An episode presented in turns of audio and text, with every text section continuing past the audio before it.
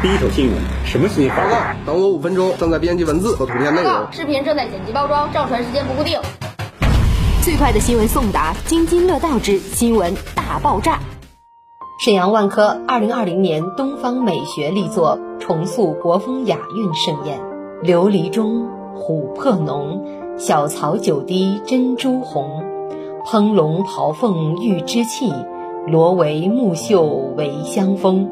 今时我们虽不得亲见古人盛宴之景，却可以从历史的流转中深切感受它的风雅。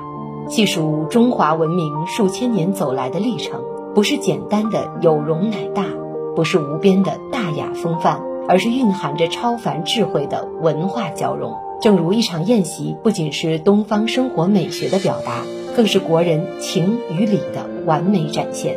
国人对宴席的追求是自上而下的，华丽悠远的盛宴也首先出现于皇家贵戚府邸之中，十亭千品，执酒万钟，管弦钟鼓，妙音齐鸣，可见当时宫廷筵席陈设华美，珍馐可口，可目之景。相较士僚显贵宴集钟鸣鼎食，觥筹交错之态。文人雅士的宴集，则展现出闲适淡雅、纵情山水的静雅之姿。古时文人曾以“四美具，二难并”之句，雅赞文会之宴。后代有人将其解释为良辰、美景、赏心、乐事、贤主、嘉宾；也有人说是音乐、饮食、文章、言语、明哲、坦诚。但无论哪种定义。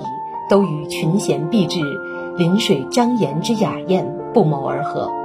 宴席对视觉、听觉、味觉有着至高的追求，菜品的烹饪过程也变得更为严谨。如烹饪刀法，有名目的就有一百余种，仅造型工艺就有围、配、香、酿等多种手法。对器物的选择上，也常常以青瓷、金器、玉器等。昭示主人及宾客身份的尊贵。如今，我们在传承美食匠人百味雕琢的匠心之外，也不得不感叹宴席间不可言说的智慧。而这种智慧，不仅是烹饪的极致，更是生活美学的极致。数千年的宴具历史，礼字始终贯穿其中。《礼记·礼运》说：“夫礼之初，始诸饮食。”一场宴客，从邀客。迎宾入席到进食敬酒，都有着完整的规制。以座次礼仪为例，主人者尊宾，故坐宾于西北；而坐介于西南以辅宾。宾者皆人以义者也，故坐于西北。不由得令人感叹，一场宴席竟有着如此庄重而略显拘谨的礼制规定。在飞速发展的当下，每个人都需要用一种方式守住自己。而东方雅宴的复兴就是最好的方式，让我们逐渐淡忘或丢失的礼仪文化，重新散发出独特的东方魅力。经过千百年的文化浸润，宴席已经从它的美食功能上升到了国人情感的寄托。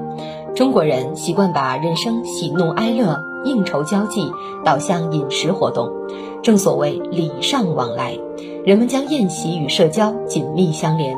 通过宴会，不仅获得视觉、听觉、味觉艺术的享受，更在其中倾注了齐家治国平天下的期许。时至今日，历经数千年盛行不衰的风雅盛宴，随着时间的淬炼，也越发令人着迷。而现在的我们，生活节奏大多流于行色匆匆，无论是琉璃中、琥珀浓的恣意，亦或是悠游林下。一蓑烟雨任平生的旷达，仿佛在时代发展的长河中都已趋于泯灭。复兴东方风雅盛宴，是世人的向往，也是与城市共成长万科的责任。二零二零年，沈阳万科要做的，就是与城市与自然共存之境，把一切化繁为简，回过头来再出发。万科翡翠观澜，传承世家生活规制，施法东方雅宴礼序。